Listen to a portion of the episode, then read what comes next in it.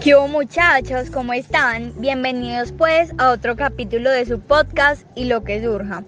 Hoy vamos a hablar de esas historias de corazoncitos rotos, esas historias donde esas chimbitas o esos papacitos lo dejan a usted como jodido.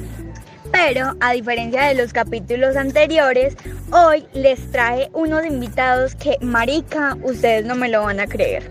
Así que pues, parchémosla. Vamos a empezar por las mamacitas de este capítulo. Démosle la bienvenida a mi mexicana hermosa María Paz. Qué amor, qué chimba tenerte aquí. Casi que no nos vemos. Eh. Ana, qué emoción verte. Casi que no nos vemos, güey, no mames. Sí, Paz, ¿hace cuánto no nos vemos? Qué chimba tenerte acá. Bueno, bueno, y ahora sí, sigamos con esos manes tan brutales que les trae hoy. Primero, el man más parchado de todo Bogotá, Mario. ¿Qué más, marica? ¿Cómo has estado? Hola, Ana, ¿cómo vas? Yo emocionadísimo de estar acá, weón. Súper bien, Mario. Qué chimba, en serio, tenerte acá. Y ahora sí, el último, pero no menos importante, mi argentino hermoso, Federico. ¿Cómo vas, amor? ¿Qué onda, amor?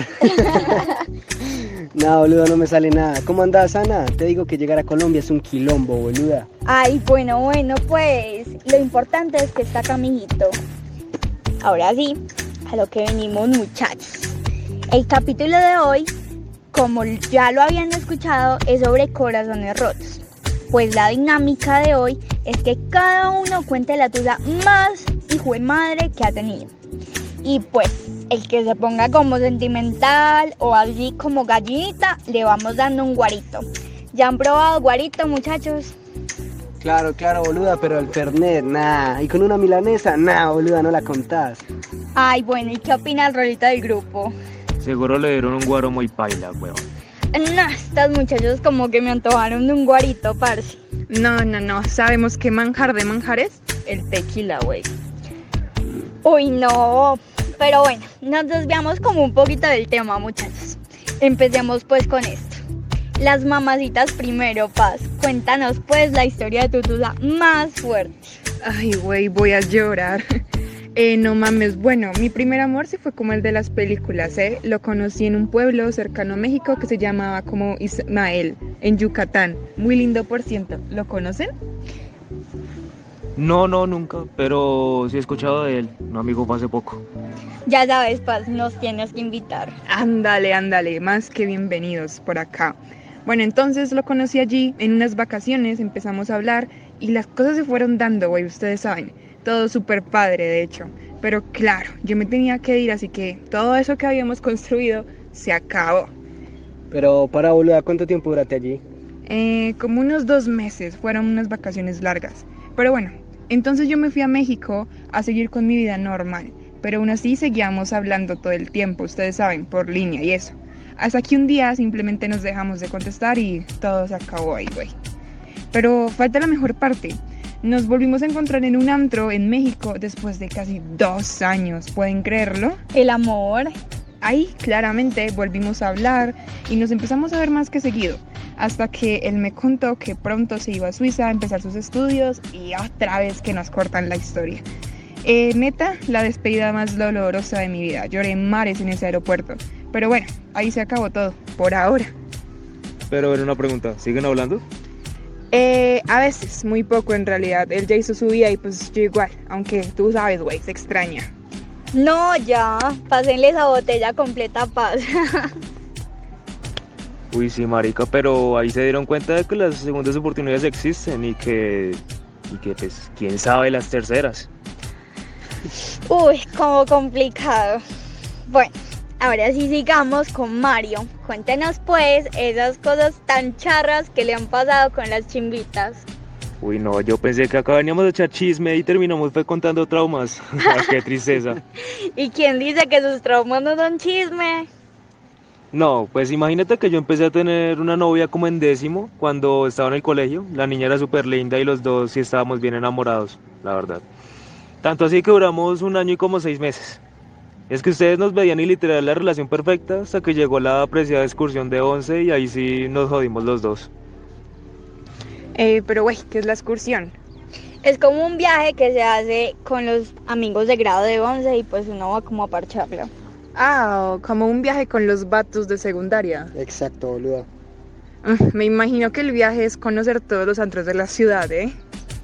Claro. Bueno, entonces cuando llegamos allí, el momento de la excursión, yo no pude ir porque tenía un viaje más importante con mi familia por esas fechas. Pero ella sí fue. Y aquí es donde se complica todo. Marica, yo con mi familia en Madrid eran como las 2 de la mañana. Hasta que me escribe un amigo y me dice que la niña me puso los cachos con un amigo mío en plena fiesta. Yo sentí que a mí el mundo se me vino encima literalmente. Porque en serio yo sí quería mucho a esa niña. Y creía que finalmente, y la verdad creía firmemente en ella.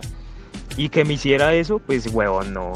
Boluda, hay maneras de gorrear, pero en una fiesta donde están todos tus amigos, le pueden contar a tu novio, no se hace, boluda. Ja, mira a ver Federico. Entonces, si no hubieran estado los amigos, hubiera estado bien la cachoneada. No, no, no, ¿cómo crees? Y bueno, ¿qué más pasó?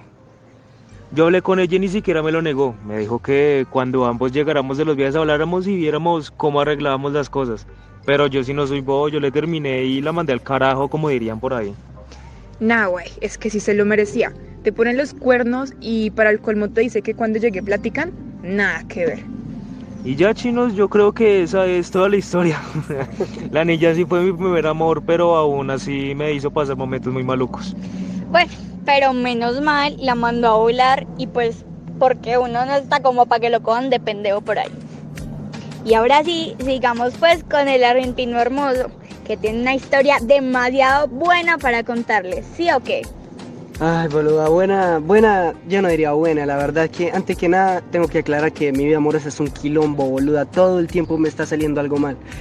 Eh, bueno, eh, les voy a contar la, la historia más turbia que me dolió y fue con mis amigos. Yo conocí una minita en una fiesta y, boluda, me encantaba, era re linda, tenía unos ojos resarpados, su personalidad resarpada, o sea, flashé 50 futuros distintos con esa niña, güey. Así como hablan los mexicanos. bueno, boluda, entonces, eh, empecé a hablar con ella, empecé a chamuchar con ella, a decirle cositas, tú sabes, y duramos, ya cuando no, fuimos novios, eh, duramos casi, no sé cuántos años, dos años resarpados, boluda, o sea, no sabe cómo era de bonita ella conmigo, hasta que, boluda, ella empezó a ponerse un poco extraña y yo le pregunté qué pasaba y me di cuenta que mi mejor amigo se estaba metiendo con ella y boluda me rompió el corazón, te lo juro, lloré muchísimo tiempo, pero bueno, ya ella me pidió perdón y obviamente yo le dije, andate acá, pelotuda, y la mandé al carajo. Ya ni amigos somos. Imagínate ver a Federico llorar por una mujer. Ahí fue porque se pasó de lanza, güey. Qué experiencia tan gacha, ¿eh? Uy, sí, pobrecito bebé. Hoy como que las mujeres nos ganaron, o sea, hicieron sufrir mucho a estos parceritos. No manches, claro que no. Mira cómo mi güerito me hizo sufrir a mí, güey. Aquí no se sabe cuál sufrió más. Nos tocó de aguarito para todos.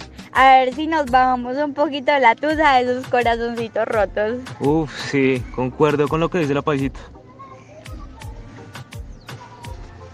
Pero espera, espera. ¿Y la historia de Ana? ¿Le ha dicho también que el amor que no tiene ni una desgracia que contar o qué? Hola, fuera así. No, no, no. Mi historia es rápida. Imagínense que yo conocí a un men en la universidad y marica, no sé, ese man era como todo espiritual y al principio todo era súper chimba. Yo me sentía como una película de amor, te lo juro. Tanto así que me empecé a sentir muy enamorada. E incluso mis amigas me dijeron que me sentían como rara, que estaba ya como obsesionadísima por el tipo. Yo al principio pues no les creí, pasamos todo el día juntos y pues fuimos a que nos leyeran el tarot con mis amigas. Cuando marica, el man del tarot, me dijo que necesitaba hablar conmigo urgente porque tenía que tomar decisiones de inmediato. No me la conté, boluda, ¿acaso te hizo brujería? Marica, sí, pueden creerlo. El man me hizo un amarre de encantamiento, una cosa así súper rara. Pero yo pues no, pues no lo dejaba de querer, entonces pues era eso obviamente. Yo pues súper asustada me hice todos los remiendos y las cosas que me mandó ese mando el tarot y eliminé al otro, pues como del otro lado y todo eso. Y pues la verdad nunca más le volví a hablar. Yo creo que esos remedios me sirvieron porque si no, no estaría camarica. y ahí fue donde yo decidí pues con, cortar es- esa relación porque parce, pues qué miedo. Te juro, siento que deberías dedicar todo un podcast a que cuentes la experiencia, güey. Yo lo escucharía netísima.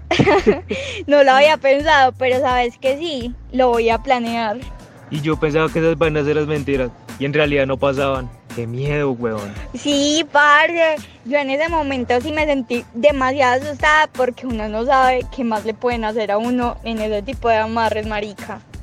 Pero bueno, muchachos, creo que eso fue todo por hoy. En serio, muchísimas gracias a todos por venir. No saben lo mucho que los estaba esperando para este capítulo. Lo amé, porque fue una combinación de chisme y de culturas brutal. La verdad, muchas gracias a ti, Ana. Eh, fue feliz y divertido haber venido. Ana, muchas gracias, güey. Qué chingón estar aquí. Te espero, ya sabes, con los brazos abiertos en México para ir a tomarnos unos tequilas, no mames. Che, muchísimas gracias. Sabes que te adoro. Ya sabes, para cuando quiera una milanesa, un fernete, pero en Argentina. Muchas gracias, los amo. Y bueno, parceros y parceras que están escuchando todo esto por acá, muchísimas gracias por estar en sintonía. Saben que tenemos capítulo del podcast todas las semanas y esperen el próximo que el tema va a estar una chimba. Mientras tanto, me llevo hasta venta a conocer Medellín y que se tomen un guarito y una cerveza, una cerveza especial de la Comuna 13. ¡Chao! Chao.